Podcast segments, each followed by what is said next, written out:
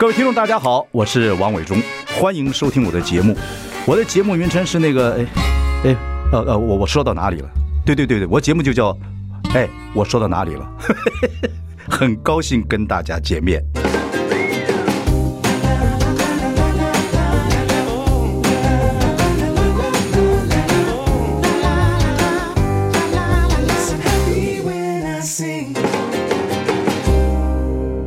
大家好，我是王伟忠，欢迎收听。哎，我说到哪里了？我们开直播了，欢迎上中广流行网以及王伟忠脸书粉丝专业收看。我们今天邀请到桃园市第一选区选出来的立法委员，最年轻的牛许婷。你好，伟忠哥好，听众朋友、观众朋友，大家好。哎呦，我看过你上节目啊，然后这个在桃园。这么多一百一十一场的全民小夜市里面，嗯，口才辩捷，非常好 啊！突然发觉刚才跟你讲话那口音啊，说话语音后面收的很快，很像韩国瑜。听说你是什么韩国瑜每一场的演讲你都听了？不，我们做这样的工作嘛，所以尤其在选举，所以那个演讲的魅力是很重要的。你觉得韩国瑜讲话有魅力？非常有魅力，他是很厉害的，所以他大小演讲基本上我都会听一下，主要是要捕捉他的节奏跟用词，听一下。啊，就这样，对，听一下，很像。有没有人跟你这样讲过？这伟忠哥观察还蛮还蛮细致，对，蛮有趣的。OK，然后你说这个，我们今天的主题是国民党最年轻的小牛入场有何不同？嗯、为什么访问你要跟你报告一下？因为我觉得年纪现在三十三、三十四嘛。对对，OK。然后又在桃园龟山长大，嗯，对，现在也是通勤族。对对，你说你以后到这个所谓国会来开会的时候或办公的时候，你每一个每一个礼拜最起码有一次要做集结过来，呃，不一定集结，就体验各种大众运输了。不一定集结，就体验各种大众运输。嗯嗯。OK，所以你的年纪跟我们年轻一代的同事，嗯啊，但是他们现在也很多通车，都大部分很多通桃园，啊，基隆还没有桃桃园的多。嗯，原因就很很简单，台北的太贵，对啊，各方面消费也贵，房租也贵。啊，贵两三千有时候，嗯，对他们就很重要了，所以很多都通车等等等等。然后呢，也有他们买房子的困难。我就说，COVID nineteen 之前呢，那二三十万，你们贵山也是一样，新浦也是一样，对，现在都四五十万，对，马上投几款就不够。那我觉得你感同身受，刚好跟他们年纪都差不多，嗯，所以就听听你现在这么年轻进到立法院，不过你看起来很成熟呢。那没办法，为什么？我都讲。这太早出道，接受政治的摧残。你说七岁开始，呃，更更严格一点，可能我那时候看我老爸以前选举的时候照片，三岁的时候，他八十三年选第一次选议员的时候，啊啊啊，头上绑布条，牛年，对他那时候新党嘛，那时候反黑金反贿选，嗯，对啊，六十几岁。八十三年，三岁多而已。那时候你也哪有印象啊？三岁对，没有印象。我说看老照片，那趁参与选举是七岁。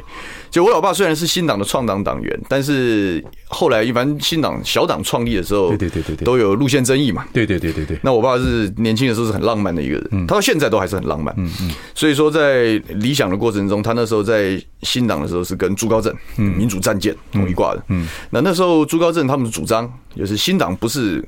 国民党的什么改革连线也不应该当附庸。嗯，既然主党就要执政，嗯，所以走的就是完全不一样的路线。嗯，那当然就新党里面也出现路线斗争。当然，那后来这一卦当然是没有，并不是新党所谓的主流意见。了解。所以说后来在第二次选议员的时候，他第一次选是被新党指派嘛。那时候小党选举，一定是要在各地去做测试。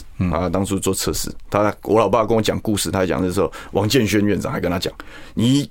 千万不能贿选哦！你千万不能贿选啊！哎，贿选我打你啊！对啊，当然我们家里怎么会有条件呢？当然选选的不错，三千多票，但不可能当选嘛。啊，但是算开了红盘，他这个话题性十足了。但后来第二次再选的时候，已经因为路线的关系，已经离开了。OK，那我老用我老爸的话说，他用那场选举埋葬自己，因为你知道要要选举。这劳师动众，嗯，那是所有时间投在这个上面，给家里的人的安定感是不够的，对，所以他说他选这一次埋葬自己，从此又断了这个念头，然后他就转政治政治幕僚，一直到今天，对，所以你在这个选举的过程中，他也帮了你很多，当然，对，那你爸爸跟你的政治理念，基本上你有遗传些什么东西吗？呃，政治理念倒不一定哦，但基本上我我他们就讲茶桌子上长大的小孩，有老爸喜欢泡茶哦，跟大家聊天嘛，你就在旁边听，哎，我就在旁边，从小就听嘛，哎，从小旁边听。你从小对什么时候开始就是有从政的概念？你不是考上政大外交系，对不对？大概大概也就是高中高中的时候吧，大概高中一年级的时候，大家是武林的，对，然后要做要做性向测验，就是了解你适合哪一方面。就我做出来的时候，那个数理啊、空间呐都很差，很差。嗯，可是语言好，然后还有这个。语言逻辑啊，好，这一部分语言语言推理这一部分，我的我是有一点天分的。嗯嗯，我那时候这性向测验一做完之后，语文自由班老师来找我，嗯，说你要不要转进来？我说我不要。他说为什么不要？他说因为武林的自由班到高二开始不能玩社团。嗯，那怎么可以呢？对不对？我那时候喜欢喜欢踢球什么的。我说我我我我选择过一个比较精彩的生活，当普通班没有关系。但但那个性向测验让我决定选社会组。嗯，我们班那时候三十个男生，只有两个选社会组。你们那个时候，我们那个时候男生选社会组，基本上感觉就有点阳痿的感觉。四年级生啊，跟你爸爸差不多。对，你爸爸比我小五岁嘛。对，就就非常少数。对，我们三十个里面两个选社会组啊。OK，对，我是其中一个。嗯，那这个。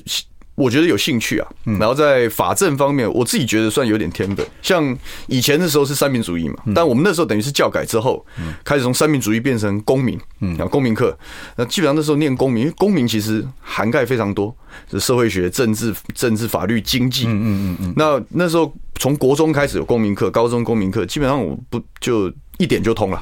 哦，准备考试怎么演？我知道我我这方面我的理解跟记忆是很很好的。那你怎么会考正大外交？因为外交在台湾非常辛苦，机会已经快没有了。我我应该也是因为有家里的因素啦。就是我们对于一般来讲，大家会说对政治是避之唯恐不及嘛。就是你你你就不要去选这个东西，家里不会希望你走走这一条路。你爸不希望你走，但我们家例外嘛。就因为我父亲算政治工作者，所以说对这东西是有了解的。所以你很少就你爸对你。选社会主各方面要考试，要考大学等等等等的，基本上对你就开始有这个想，我们有培养你政治方面吗？没有，没有特别培养，就是到高中开始就放牛吃草，就尊重我们自己的想法跟判断。但他只要求一件事，嗯，就是说你做重大决定之前，大家商量。什么叫重大决定？比如说选党啊，像什么等等。哎，类似这样。我我那时候国高中的时候很疯足球。很喜欢踢，踢到我想要去考体院，你就知道那时候有多疯狂。嗯嗯。那我爸说：“好啊，你要考体院不是不行啊，你提个计划来，对啊，商量着办。归成那边考体院多方便呢。对啊。那后来当然，你你要提计划的时候，你就要冷静下来做思考嘛。你的条件是不是？你有没有这样天赋？然后你未来的出路是什么？你爸说你要考体院，你要提计划，提计划，然后他商量，商量你同意的时候，家里就支持你。可是如果你你提的时候，你自己会想，那后来就啊，可能学你提法案嘛。哎，可能就当兴趣就好。OK，对啊，就是类似这样。结果你提法案了没有？我你提的没有，就在提的过程中想清楚了嘛。就是说，也许这件事不不竟然要成为你的毕生职志嘛。嗯嗯。所以我到现在我都还踢球啊。你踢球有踢得多好？呃，一般般啦。我们就讲业余业余球员。你喜欢 C 罗嘛？对对啊，他我喜欢他是因为认真。他天他是有天赋的球员，但是他非常认真，非常自律。我觉得这种特质是很了不起的。OK，喜欢足球，你打什么位置？我们踢足球，我们踢五人制。室内足球哦，对，因为门槛比较低了。然后第二个就是我们自己一小撮队友踢着踢着越来越喜欢，嗯，因为室内足球跟十一人制不一样，十一人制分位置，OK，室内足球全攻全守，他反而更注重团队精神。了解，我喜欢的是这种，而且很刺激，对，很刺激，节奏也比较快，那速度也快。OK 啊，好，了解。那后来就读了正大外交，对不对？对，后来考嘛，就是考试。嗯嗯嗯，我本来学测学测差英文差一级分啊。嗯，就是太有把握就翻船，OK，不够不够仔细，差一级分。我如果那时候学测的英文有拿到满级分，我可能有机会进台大政治，因为他都是不看数学，不看理工。可是我的学测考的不错，OK，但是差那一级分就没有原，因为少英文少一级分可以选择学校差很多，OK，所以就考指考，然后指考我我念书抓大放小了。所以只考考到细节的时候，表现就不是那么好。嗯，那考出来就按照志愿抓一抓，法政填一填，就填了十六个志愿。那时候我记得，就这十六个都没办法上，那就重考好了。哦，重考。后来就就落点就落在差不多正大外交，那做分析的时候，这是可以的。OK，你看看三十四岁年轻人，前面问你几个问题，看看你的口才就不得了。没有，不敢不敢。那后来读了这个伦敦政经学院，嗯，读硕士，对，那个是毕业之后，对不对？我呃，我自己有有一些想法了。然后第二个是，这我我我爸也是会碎念一下嘛。他因为他本来就很希望，他希望我国中毕业的时候希望考上建中。然后我学那时候基本学历测验差一题，嗯，好，所以就留在桃园。好，但是也是不错，对，武林不错。然后然后高中考大学，本来说考一个台大还他，又差一点，所以就最后就干脆好，那我们就拼一个好的硕士。你爸对你要求太多，我们那时候能考上就不错。对，当然他有他的有他的期待，我对自己也有期待了。到呃伦敦读书非常贵，很贵，那你怎么处理这个事情？呃，那个啊，你到后来买房都买不起，留学贷款啊。所以我有一段时间户籍是在台北市，因为台北市有相关的优惠。OK OK OK，这我都还蛮希望这样子的优惠应该要应该要全国一体了。这应该我们在立法院来帮忙争取，应该要全国一体的。这个各位听到了啊，这个以前我觉得大都会对我们南部或者是中南部很多资源是落差的，所以这个你是要帮这个中南部的学生去做这就贷款嘛，然后家里就挤一挤，然后就也就就出国了。对。不过我我我个性是蛮非典型的了，很多人都出去就是说不要回来了，嗯。啊，但我我可能是因为我家家里也温暖了，然后长大的环境都我觉得我还蛮顺顺遂的，所以算是我的地方认同感是很强的，可以讲讲说是政治世家这样这样吧啊，嗯，可以，我我我不会否认，就我老爸做政治工作，对，以前人家说你这正二代，其实你们没有什么资源啊，对对，非典型正二代，我都这样说，OK。是这样，可是你是算是家里面可以沟通。然后可以可以互相沟通，跟父亲聊天，也可以谈政治，谈什么东西，非常开放。长大，嗯，非常开放。哇，你这话太像韩国语，非常开放，非常开放。OK，然后就读了呃政经学院，在伦敦政经学院，我知道伦敦这个所谓的木箱政治是很厉害的，意见可以发表的很厉害的。你在那边学到的，你最大的感触是什么？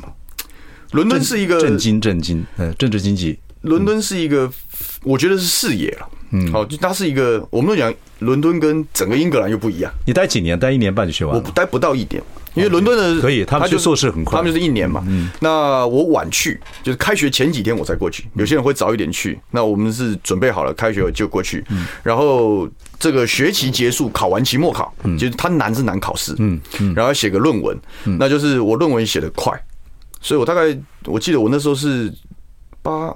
八十月去，八月回吧。好，十月去，八月回来。OK，这样，我们跟国民党最年轻的小牛啊聊一聊，看看这个跟现在年轻人差不多年纪的人经历法院之后会怎么样。马上回来。I like 大家好，我是万忠，欢迎收听。哎，我说到哪里了？我们邀请到这个桃园市第一选区立法委员牛许婷。大家好。呃，我们标题是国民党最年轻的小牛入场有何不同？因为你的年纪才三十三四岁，就是跟真的现在年轻人契合的很好。嗯。啊，然后呢，也不是留美的，到英国政经学院读书回来学政治经济，然后呢，回来之后，当然家里也是半个，所以我们也说是政治世家。有渊源。对对，有渊源了啊。然后家庭是快乐家庭，最好最重要的是说，你这个成长的以后，你未来所成长的，跟现在台湾的年轻人非常契合。嗯，所以你关心的话题一定对，我觉得收音机或者是说以目前的一些年轻的人是非常非常重要的。但是你回来之后，曾经因为也是希望能够开始走，说说市议员这样的一路走来嘛，两次两次是市市议员，市议员对，基本上是以无党籍进来的。本来一开始国民党要开始。所以要年轻化的时候，跟你你就产生一些冲突嘛，对不对？对，对不对？这个是你选择本来要进国民党原因是什么？后来又觉得说民国民党对这个在市市议员的时候有冲突，所以你就脱党，等于是自己就嗯无党籍选举。现在又变成国民党的立委参与这个立委这个选举。后来当然你击败了三连这个三连霸的嗯啊。郑运鹏，然后当选嘛。嗯，你这个跟国民党的交往的过程，他毕竟是看起来是个老政党一样。对对，然后你曾经也也骂过他，说不行，好像又回来。你这个整整个的过程里面，你的感觉是怎么样？当初从伦敦回来的时候，刚好是一六年的八月嘛，写完论文回来，就在家稍微休息一段时间。那那时候国民党刚经历总统大选第一次惨败，嗯，就是落底啊，然后所有事情都都大乱的时候。那那个时候，呃。民进党也不是没有招手，那时候是这样子。嗯，好，那但是最后没有选择的原因是我自己，尤其我从英国回来嘛，就是一个民主国家的运行要有一个健全的政党政治。嗯，你看英国是标准两党制的国家，嗯，就它原则上是平衡的。嗯，不管在他们他们意见可能不一样，但在人才和论述主张上面，它有一定的厚重度，要有一定的储备。嗯，那两边平衡的时候，因为互相制衡、互相竞争、互相制衡，你整个民主的走向它会稳定。那回到台湾，那时候民进党已经未来一片大好，嗯，国民党大家都讲他可能从此就再没有未来，再见了。那从各个政党的本位来看，民民进党当然前途比较好。呃，国民党可能日薄西山。可是你从台湾的民主发展的角度来讲，你必须应该让它回到平衡。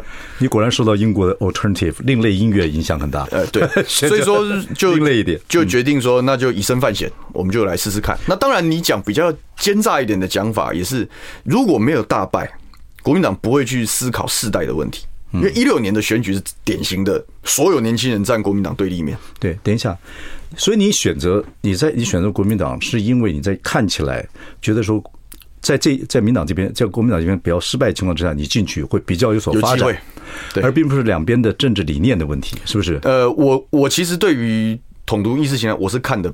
相对淡的，OK，我我个人是这样，因为我们自己念外交、念国际关系都很清楚，对很多东西，这个事情不是自己说了算，这不是意识形态可以决定的事，它是国际局势跟秩序的走向决定的事。了解，嗯，那我也不希望台湾的政治花太多的心力去。耽误，我认为是耽误。好了，了解了。所以你是自己一个有利害冲突，跟自己看怎么发展会比较有利的方式。对对对，所以说就我希望是反而是人才储备的平衡，就是说大家进进进去之后，如果我们可以在这里面站稳脚跟，当然可以鼓励很多年轻人回过头来，让它变成一个比较平衡的状态的时候。可是，在你是比较好的。对，可是，在你参展市议员代表国民党上市议员的时候，就翻车了，就翻车了 啊！就所以他们就就后来就。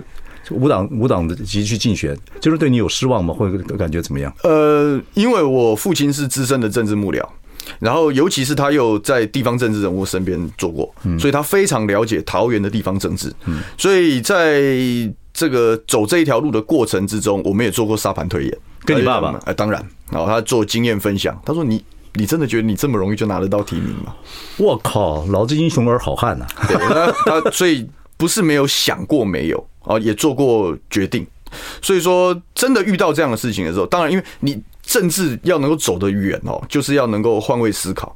就是我他那时候在推这个盘，他跟我他说，如果你是年纪大的议员，你会做什么？你遇到这种品牌跳出来的时候，嗯，可能会为他你会做什么？嗯，那他就真的他可以料得很准的原因，就是他能够换换位去做思考。嗯嗯嗯。那当然发生这样的事情之后，他就问我说：“哎。”发生这样的事情，那如果这个你还要不要继续走这条路？嗯，好，你要不要？你要不要？你要不要拼嘛？嗯，然后我说，我我们说烂命一条没有关系，我们就拼啦，头洗进去了，然后洗进去我们就拼嘛。因为呃，一方面当然我们希望两个政党平衡，这是一个比较从政党政治的角度看政治理想。嗯，但另外一个是我们自己学政治的，然后有理想有抱负的，也必须要有战场。我们要有战场，我们要我们要我们至少要去行动，还是要在体制内去做革命。对对。然后你无党籍做两届的市议员，对对不对？但是你已经开始注意到整个以后能够做法案的方面是应该怎么样的努力，嗯，对不对？然后后来，那这次国民党又怎么征召你？又怎么愿意去进去呢？其实，在一八年到二二年的时候，虽然是无党籍的身份，但因为那时候他国民党在野嘛，啊，我们无党当然无党籍，当然我的心态就是在野党了，啊，当然是监督在野，对，监督郑文灿市府嘛，好，那时候我们当然炮火也算非常。非常猛烈了，在桃园市议会，哦，大家是吓一跳。当然，做年轻做在野是很过瘾的事嘛。哎，对，没有包袱，很自很自在。OK，那二二年的时候就其实就有招手，但那时候二二年的时候，我几个好朋友，那时候我们也一起组了连线，就是希望说，呃，加入政党是一种模式。好，那在地方找更多的英雄好汉加入地方的议会，来改善地方政治的品的的品质，那也是一条路线。嗯，那这条路线当初大家讲好就是无党籍。OK，所以我们就一条无党籍的连线，嗯，所以那时候我们就算婉拒吧。但那国民党那时候已经来找过了，嗯，那加上我其实当一八年的时候，当初要离开的时候有未留了，嗯，然后又来找，然后到二四年他们要地方上大家要举财嘛，国民党不错啊，你翻脸之后他还会回头找你，对，他也算好几次。那我再拒绝也也不见得好，因为我虽然我们用无党籍的身份在政治闯荡过一段时间，但我从来没有。认定或者是决定说，我要因为因为待过第三势力，我就要在第三势力坚持，然后甚至要战死沙场。我我的这跟我的政治的想法是不合的。你是很务实的人，我是务实的人，对，真的 很好。对我们我们的，而且我我觉得新政治就是把心路历程，然后你的想法清楚交代。你我我觉得台湾的人民对于政治人物的接纳程度是比想象中高的。就你不要觉得他们眼睛里揉揉不进沙子，不是的。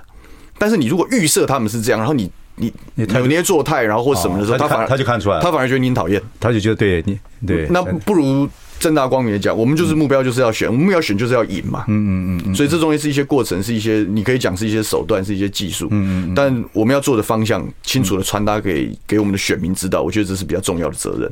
了解。那好，现在要马上就剩三十秒了，我想我们就唱首歌，因为好多问题要问你，这是这是问题又接壤不上。好，等一下要看看你这个。以国民党的身份进了国会之后啊，你的想法是怎么样？对，要重新适应了。对对对，现在都在重新适应。Okay.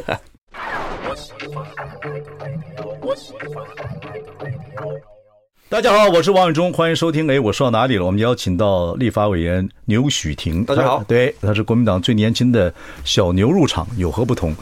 比较好奇的是，说你年纪很轻，三十三四岁，跟其实跟台湾的未来会扣得非常紧。嗯，可是呢，看起来你的从以前。选市议员的时候，就是要把这个一些结婚基金啊，跟买方基金啊，对啊，要牺牲，要拿个一两百万，要出来开始要开始选举啊。然后到真的这次选立委的时候的方式，也碰到三连霸的郑宇鹏，然后呢压力也很大。你用的方式也就是这个。幺幺幺一百一十一场的全民小夜夜市，到处去跑，对啊，演讲演讲啊，这是一个方式。然后呢，你进到立法院，现在当然当选了。我听说你讲过，你说你不太想用这个在争取在媒体上的很多激烈的曝光，你希望稳扎稳打。嗯，看起来你的方式都是经过想法，但是不是像不是老谋深不，你不能说你不老谋深算，好像又又又不又不不像不像年轻人这样子哦，毛躁和各方面。的方式，你的看法是怎么样？我觉得这跟足球队里面不同位置，就我们刚刚讲十一人制足球，有人踢前锋，有人踢中场，踢后卫，概念是一样的。一个政党在团体作战的过程中，一定要有人去做那个冲锋陷阵的角色，嗯，一定要有人在后卫当扫把去犯规、去去铲、去铲球、去做干脏活。一个政党里面都要有这样的角色，像我们美凤小姐 啊，徐巧芯，她是标准的前锋。OK，就是但角色不一样。啊，但我我自己，如果你我可以挑的话，我会希望是中间穿针引线的那个人。中间很难打，对，那他他他他要求的就是就是灵活嘛，传球传，然后要要够稳定，嗯嗯嗯。那但我觉得这个是我。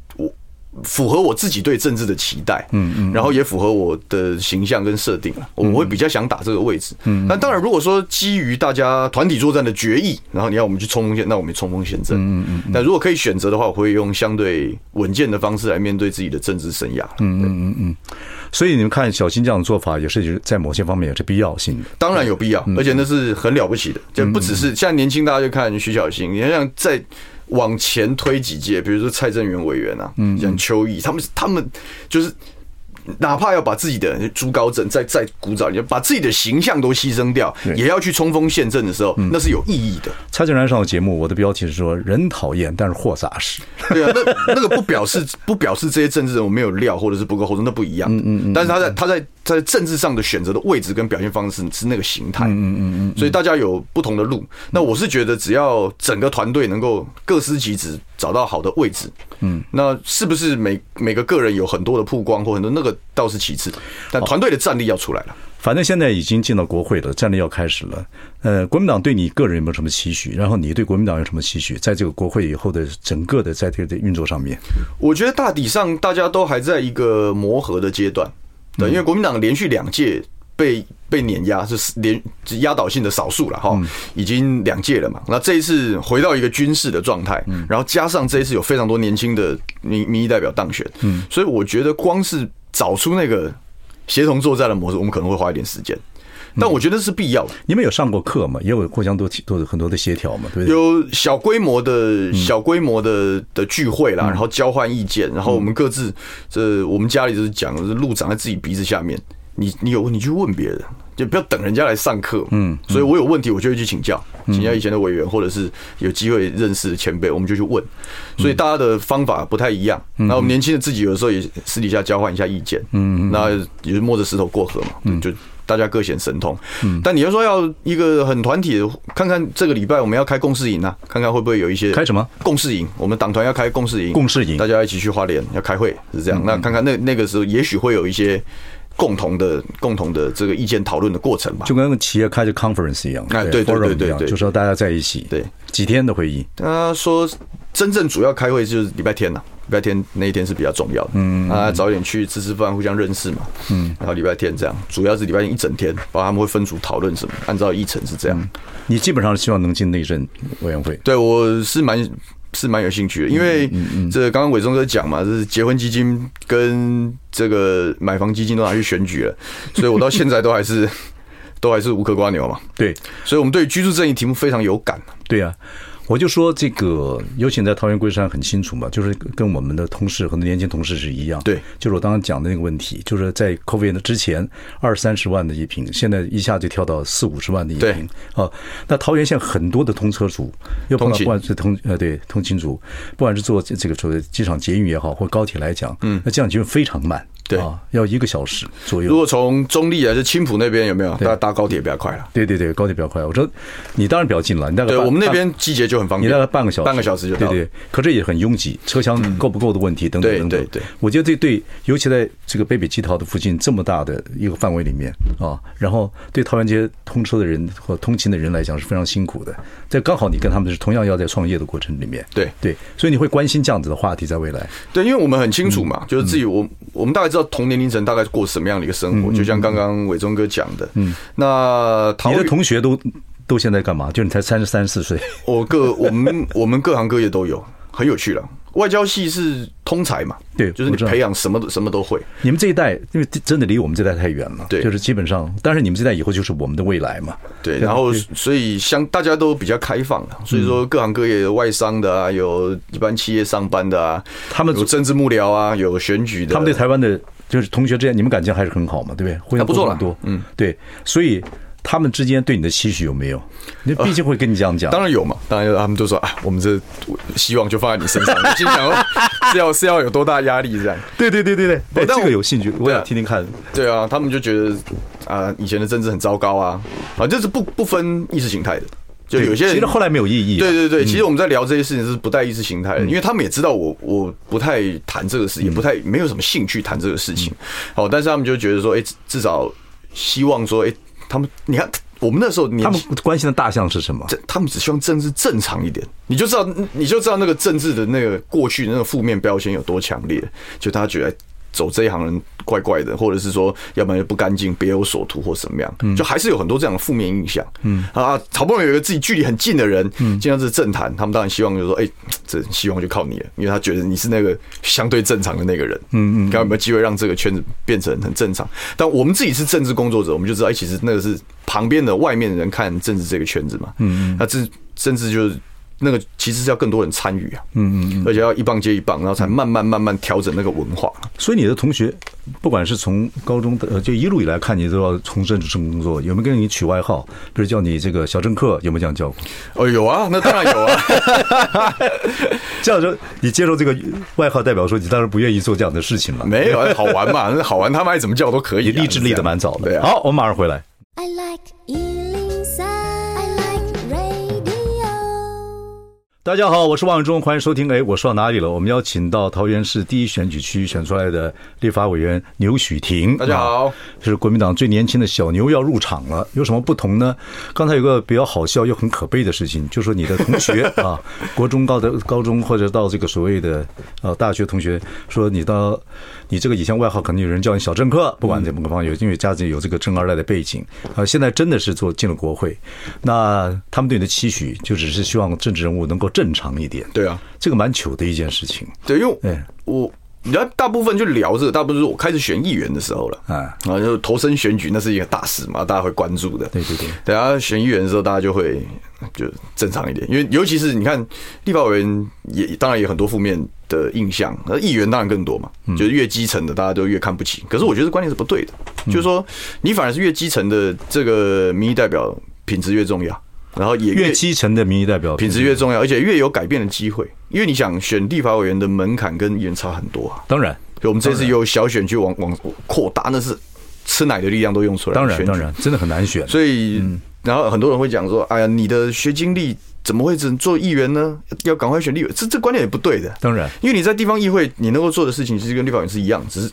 只是看看的题目不一样，不，我觉得你这个，但是那个那个品质是同样的。你这个论点蛮有意思的，反而地方议会要品质要高一点，对对整个台湾是有很大的。可是大部分的印象都是是议会就对很 low，他们讲议员很 low，我觉得这个观念不对的。那不是选民哦，可是是长久以来就是就是社会的印象。对对对对对对对，所以我是觉得这个，当然我们也选立法委员嘛，但我们希望说，我们的我我我自己走这个的动力是我我在这一条路上，我一定要有一个好的模式，它够干净，然后原则上它能成功啊。你干净如果不成功没有用啊，白做白做啊。你干净然后成功，然后才会觉得说，哎，这是一个这是一个模式，然后大家可以去去去去效仿去复制的。嗯，那我是觉得。你要这样能够攻很短的时间攻上立法委员，有一点点时代的趋势了。就刚好这一届，尤其是蓝军的选民非常期待年轻人，年轻人对，所以我们选举的时候多了一股很大的一个助力，他们会拼了命的帮我们拉票的。嗯，但但是你回过。头来去看的时候，你反而是哎，下一次的议员选举有没有更多的年轻人继续冒出来，在桃园也好，或者在其他地方也好，嗯嗯，然后让议会也可以越来越，这我知道的透明，我知道是民众党努力在做这个事情。对啊，对他就要百个百位要参进到市议会。对啊，那他这这对他们来讲其实也是很大的挑战，因为就我们自己走这一条路就很清楚啊，你要说服一个人去选举，那是多困难的事，尤其在社会印象对于对于选举对于政治是一个很有戒心、很负面的角度的时候，那他其实无形中。二就是阻碍了很多政治人才。嗯嗯，你看我们刚刚讲说，你看最早的时候我们要选选法政相关的科系的时候，其实我妈是有点意见的。嗯嗯嗯，你跟我爸选过举，然后很辛苦，然后就是让就让家里人觉得说很担心的。你妈在你们家的地位怎么样？呃，当然基本上就是大事我爸决定，然后小事我妈决定。什么事是大事，什么事是小事，我妈决定。对啊，我们我们非常气氛非常好了。OK，恭喜你，恭喜你。对，然后对，但走过这条路嘛，所以所以你就知道，然后我然后我后来又去选举。就好险，我是有成功的，嗯，所以所以妈妈才比较放心一点。那你想，其他的家庭或者是其他人去看待政治的时候，嗯，难道不是这样吗？嗯，那你小党要发展要举才的时候，每一个家庭每一个里面，难道不会遇到这样的问题？好，我们刚从那个话题讲回来，就是当然，你同学希望你正常一点，不是你自己心目中有很重要的一些使命感，嗯，跟一些法案的一些想法。你进来之后，你最想做的一些事情，哦。尤其是对年轻人了，因为你真的这，因为年轻人真的很重要，在台湾现在。我们我们刚今刚好今天就开了两场会，哦，第一场是这个这个社会住宅推动联盟来拜访啊，就是公民团体做居住正义的倡议，我们聊得非常愉快，聊了一个小时，那么做一些法案的说明啊，希望我们都为居住正义发声，这我完全同意，因为我当初选议员之前我就去拜访过他们，嗯，就请教。当然很多的他们比较关注的很多题目是在中央才有那个位置，嗯，但我在议员的时候我就开始做功课，那现在有个机会。如果我们有幸进内政委员会，我们在这题目上好好发挥。嗯，那这个结束之后，换来就是公路总局的人来谈桃园国道客运，嗯，这这个班次不够的问题，这个居民上不了车的一些问题，解决通勤族的问题。嗯，但这两个题目会是我们蛮蛮关心，而且很认真要解决的法案。嗯，这两个题目也是我们当初选举的时候，常常在地方跟大家聊的题目。这两个法案，你们希望努力的方向，能不能讲的仔细一点？居住正义的话，我们当然希望说，这个台湾的。房屋市场正常一点，就是说购物市场对年轻人友善一点。第二个是租屋市场要透明的，啊，你不能说房东不缴税或者怎么样，这问题总要解决。你可以降低税率，你可以鼓励，你可以，但你总要做啊。这个东西做的时候，让市场恢复正常，你才用我们才能用供需的逻辑来讨论房地产价格的这个问题，而不是让很扭曲的状况，然后让房价的问题增加。大家这方向。那通勤的话，我们是坚定的大众运输派，因为。我们自己从议员改成，很多人讲说，这马路不够宽，塞车，然后大家很麻烦，这我们都知道。嗯，可是马路拓得越宽，车子就越多，因为开车变方便了。嗯，开车变方便，大家都买车，大家然后你拓宽了，车子变多，到最后还是一样。嗯，可是换一个角度看，就是我们伦敦出来，伦敦市中心全世界最繁华的地方，没有几辆私家车啊，有有一些超跑了，那是开了炫富的，但大抵上走路、脚踏车、地铁、公车。欧洲人对开什么名贵的车没也不一定有没兴趣，没兴趣，就他们是很能够接受以大众运输为逻辑，然后去在人人口稠密，这就是欧洲蛮棒的地方。那那那这个逻辑为什么不能在台湾适用？他们地狭人稠啊！你如果说我们去学美国，美国大公路主义正常啊，人家幅员辽阔，你怎么可能花这么多的资源去让它全部有大众运输？不可能的事情。可台湾是地狭人稠啊，我们寸土寸金啊，你你你你每多一班。国道客运每多一班捷运列车，你在车你可以想想看，在尖峰的时间，你可以少多少辆汽机车在路上？对呀、啊，就用这样的方式，用这样的逻辑来解决塞车问题，我认为值得期待。对啊，年轻人观观念要改了。你买辆很炫富的车子，根本就养不车，什么都没有。对你，你让那个真正需要，比如说跑业务或什么，你需要随时移动的人，你要有车子。是我我问个问，但尤其是桃园，它两点一线，嗯，家里。公司、家里公司，那就是很单纯的。对，如果可以用大众运输的配套让它好的时候，其实也减轻大家的负担了。比如你进台北，你为什么你你塞在那个路上塞四十分钟也很累呢？对于精神这种折磨，你在如果班次够多啊，你在捷运上、在公车上有位置可以坐，睡个回笼觉不是蛮好的吗？这个其实你这个就代表你的务实派。可能像我们这个行业这么。这么虚华各方面的行业来讲，我从年年纪开始，我也不认为要跑跑开跑车。对啊，我认为跑车的是就是炫一点道理没有。这可能很多跑车的客户很讨厌我了。可我觉得重点不要花的地方是没有意义的。对，尤其在台湾，对啊，这个状况。OK，这两点是你会努力去。对，我们已经在做了。对对对，今天已经开了，都开开开始开会。你讲了，反正我们看看牛许婷在可不可以知道他讲这个方向，我们就以后盯着看他怎么去做这个事情。好，我马上回来。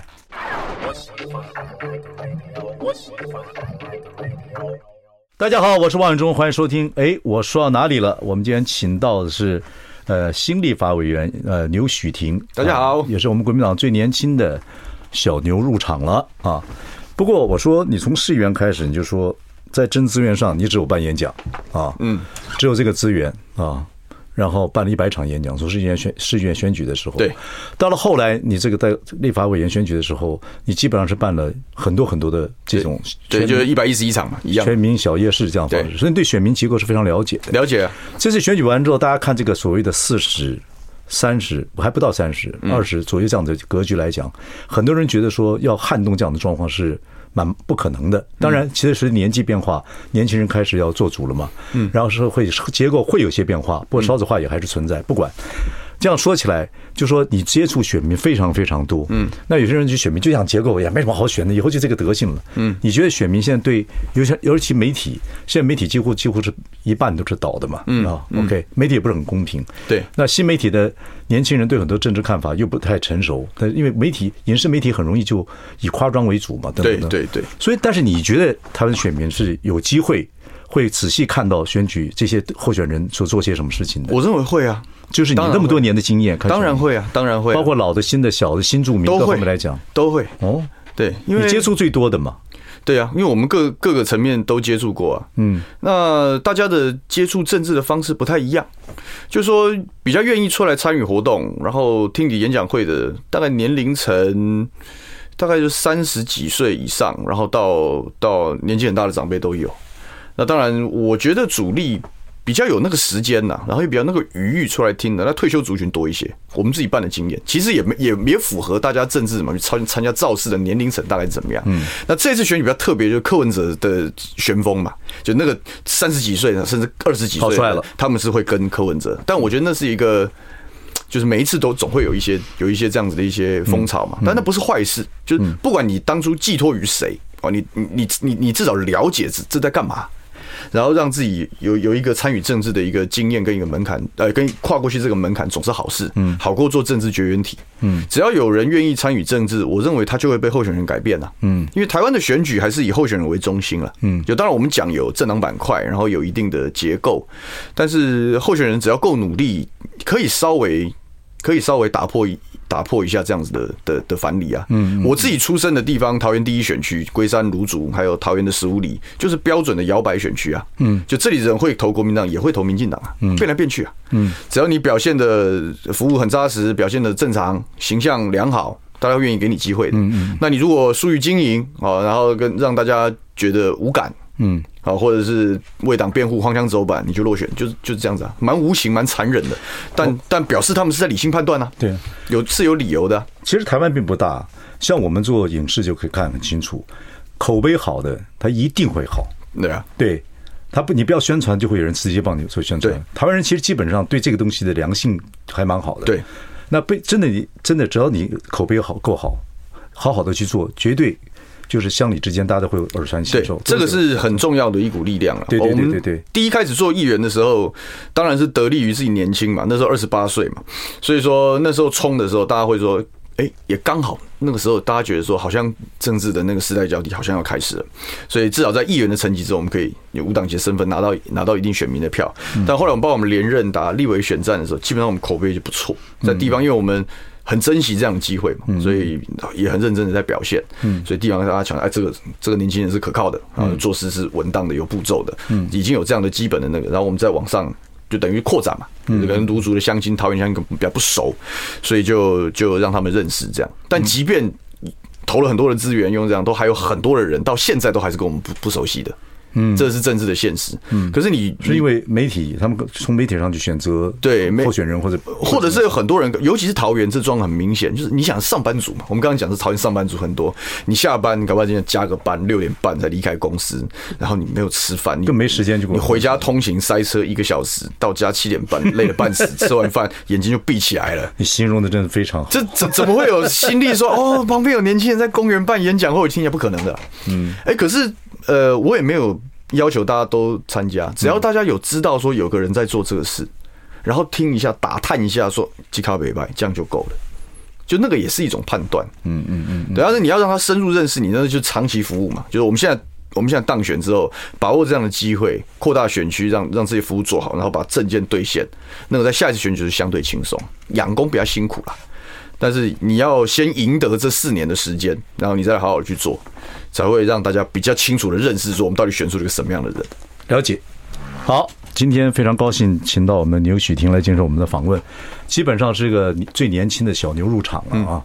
整个谈话过程之中，我们六十几岁人听你这个三十几岁人讲话啊，条理非常分明。谢谢谢谢，很多事情非常清楚。所以呢，到底是个小政客呢，还是个小政治家呢？我们就拭目以待。我们全力以赴。基本上看年轻人进来是很高兴的事情。嗯，谢谢，谢谢伟忠哥，谢谢大家，谢谢，谢谢，谢谢。